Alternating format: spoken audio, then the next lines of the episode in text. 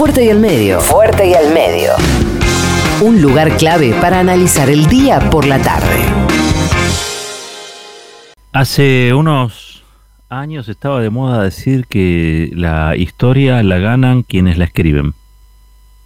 Bueno, estaba de moda y no pasó de moda. Es una, es una verdad difícil de eludir. Es verdad, es verdad, totalmente verdad. La historia la ganan quienes la escriben. Por eso hoy me fui a fijar qué es lo que decían los diarios que ya sabemos sobre el, el asesinato de, de Aramburu. Y también me fui a fijar qué decían esos mismos diarios, que son los diarios del establishment de este país, sobre el cordobazo. Ustedes saben, el cordobazo, un hito, un hito de la lucha democrática, un, hito de la lucha de un pueblo contra una dictadura, la primera gran explosión contra esa, continuidad de dictaduras y gobiernos truchos que hubo desde el 55 en adelante, preparando la, vuelta a la democracia que puso primero a Campo y luego a Perón en el, en el gobierno constitucional. Pero este, viendo lo que salió publicado y sobre todo los libros que han salido también publicados en este tiempo, se me ocurrieron algunas reflexiones que quiero compartir con ustedes. Y yo sé que este es un tema difícil porque ¿cómo te parás frente al asesinato de un asesino? ¿Cómo te parás frente al ajusticiamiento de un dictador? Es muy difícil que desde la perspectiva actual, es decir, con la sensibilidad democrática que la Argentina construyó en las últimas décadas, uno pueda reivindicar un crimen político. No se puede reivindicar un crimen político, no tiene sentido. Digo, para toda la gente medianamente sensata y sana de este país,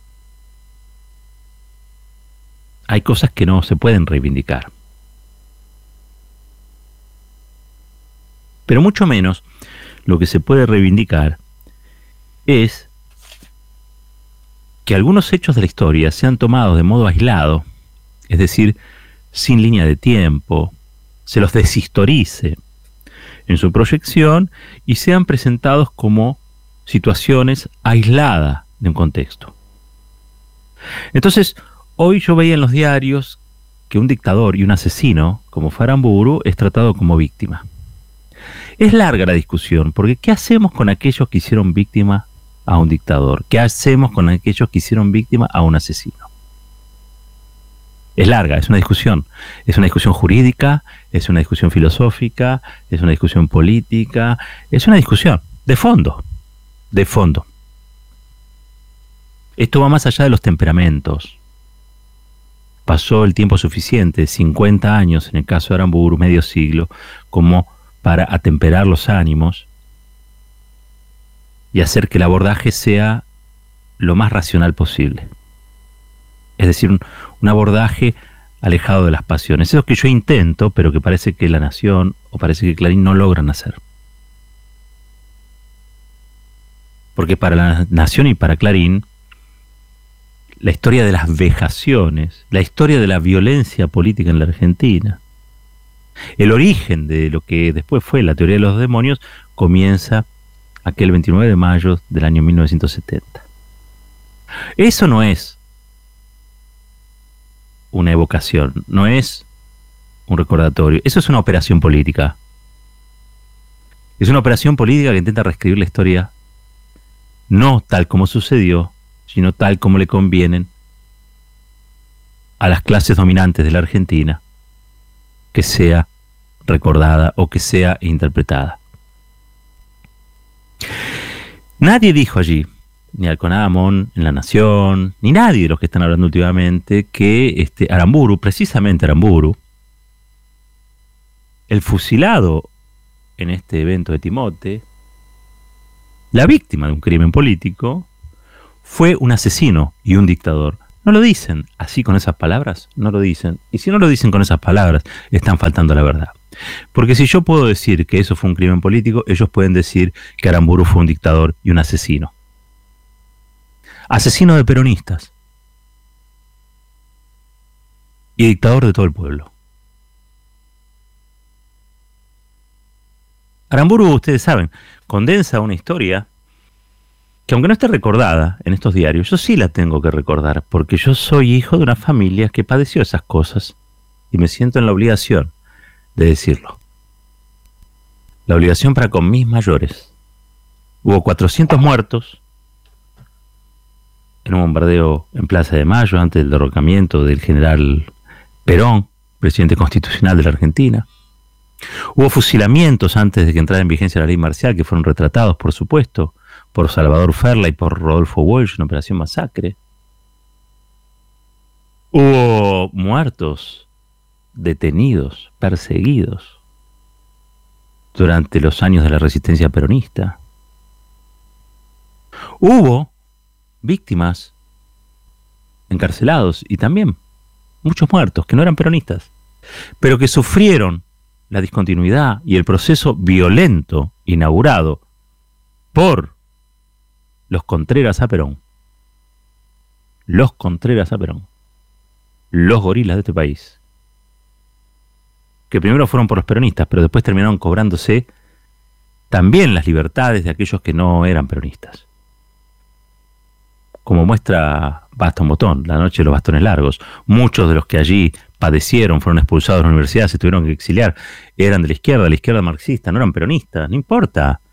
Ese proceso de desvalorización de las instituciones, de ruptura de la constitución, ese proceso de gobiernos títeres del Departamento de Estado, del Pentágono, del Fondo Monetario Internacional, esos gobiernos que practicaron el ajuste y, e intentaron la desperonización de la sociedad argentina. No solamente acometieron contra el peronismo, em, embistieron contra el peronismo, contra los peronistas, cosa que hicieron a través del decreto 4161, a través de las proscripciones, a través de las persecuciones, de los encarcelamientos. También lo hicieron con otros, que tarde o temprano entendieron también que la causa la causa del peronismo era la causa suya. ¿Sabe cuántos Contreras y Gorilas del 55 terminaron siendo peronistas por la brutalidad de tipos como Aramburu y Rojas? Como Aramburu, como Rojas, como Onganía. ¿Saben cuántos tipos se terminaron siendo peronistas? Muchísimos. Entre ellos, ¿saben quién? Rodolfo Walsh. Rodolfo Walsh. No es el único, ¿eh? hay un montón. Porque los hijos de los gorilas del 55, Luego entendieron que el país era un desastre, que el país armado alrededor de aquellos que defendían las supuestas libertades, las instituciones y la república, no era otra cosa que un país de oligarcas, donde el pueblo era un convidado de piedra, donde no opinaba y donde la mayoría social estaba invisibilizada y la mayoría política estaba proscripta. ¿Qué democracia es esa? ¿Qué proceso institucional? ¿De qué hablan? ¿De qué hablan cuando acusan al peronismo de autoritario? ¿Quiénes son? Desvergonzados. Son unos desvergonzados. Por lo tanto, yo creo que si la historia va a ser contada, quiero y creo que la historia debe ser contada completa. No se puede contar la historia de apartes. O en todo caso, cada uno contará su historia y sin apasionamientos vendrá otro y la reconstruirá sin que, como ocurrió en el pasado, nos estemos matando a tiros. Y quiero decir esto. Un largo tiempo, como lo dejó mi familia, como lo dejaron millones de argentinos y de argentinas desde el 83 para acá.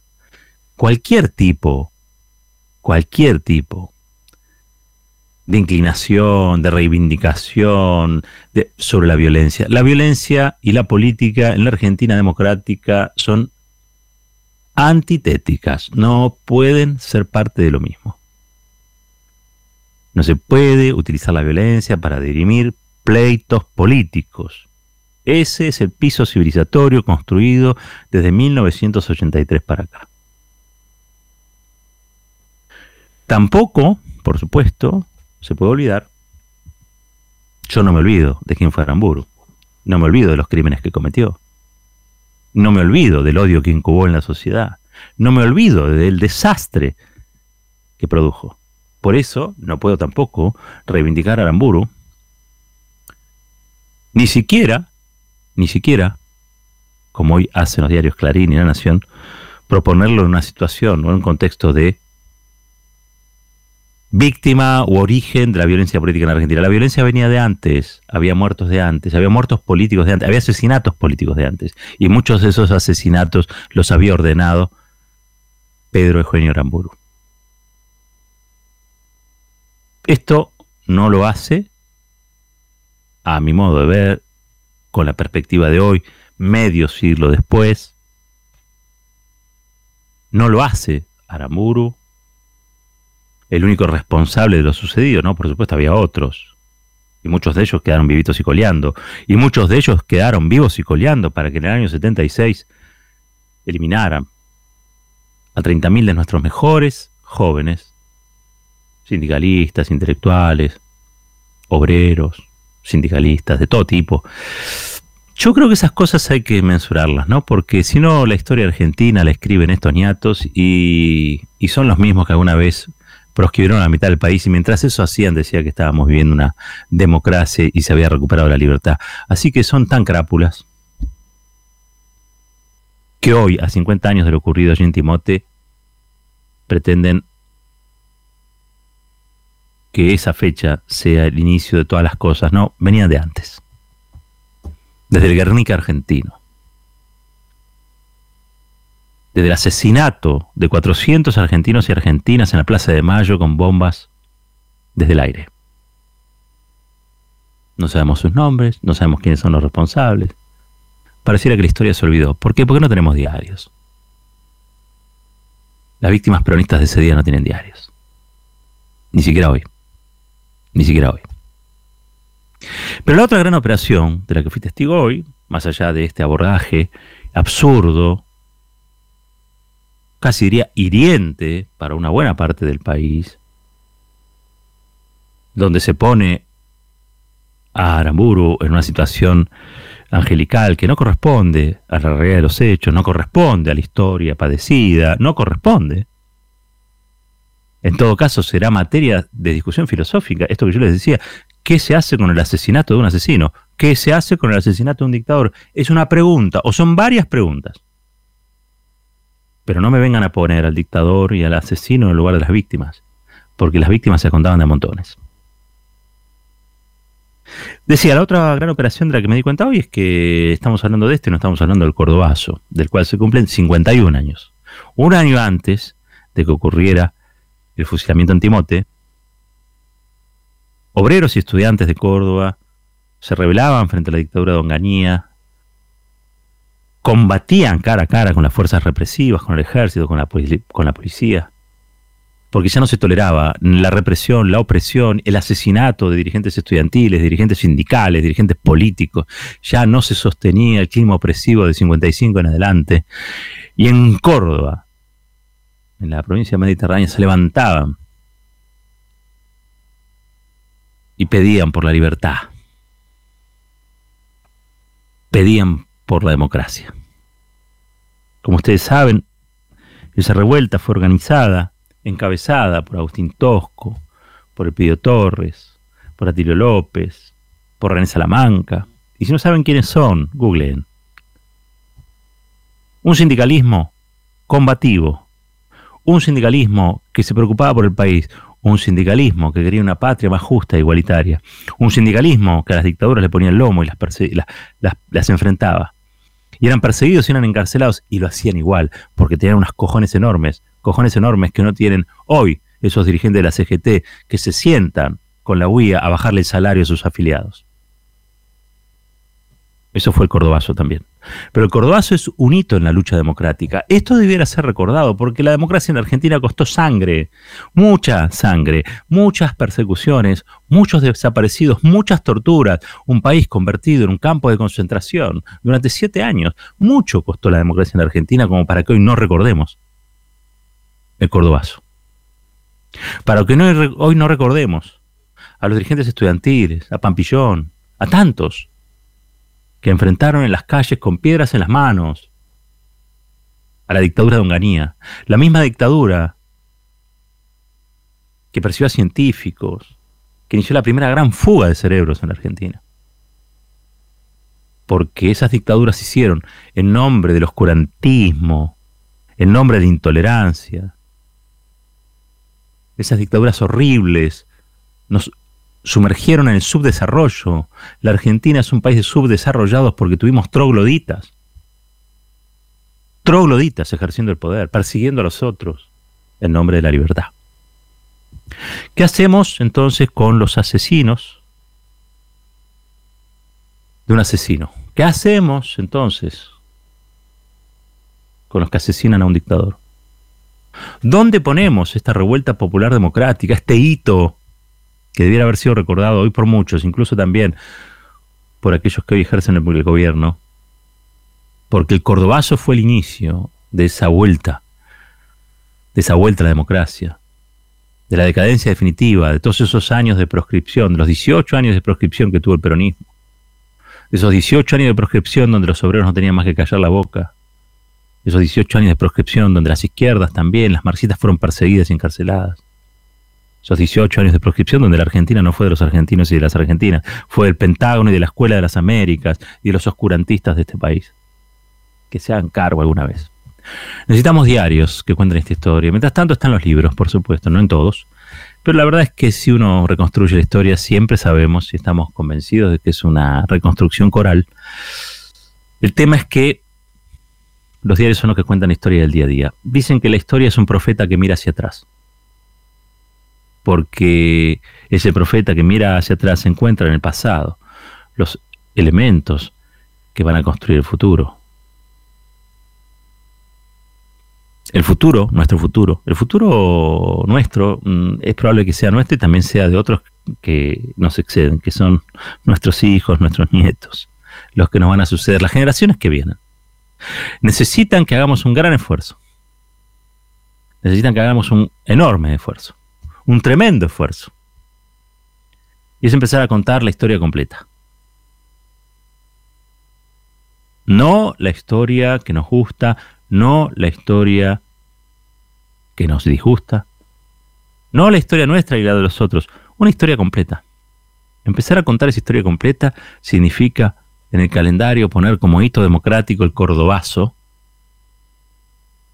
y dejar de empezar a decir que la violencia política ocurrió a partir de 1970. La violencia política comenzó allá en el 55 con el bombardeo sobre la Plaza de Mayo, con nuestro Guernica, con nuestros 400 muertos civiles. Entre ellos estaba mi abuelo que zafó. Estuvo allí en la plaza. Volvió caminando desde Plaza de Mayo a Villa Celina. Pero estuvo vivo para contarnos lo que pasó mi abuelo Paco. Así pasó, así ocurrió. Esa es la historia de nuestro pueblo. Porque la historia de nuestro pueblo, y cuando digo de la historia completa, tiene que ser también contada por sus clases populares. No solamente por aquellos que comían en los banquetes, sino también por los mozos y los cocineros de la historia. Esos somos nosotros. 23 minutos pasaron de las 7 de la tarde y esto es Fuerte y al Medio. La reflexión tiene su tiempo. Fuerte y al Medio con Roberto Caballero.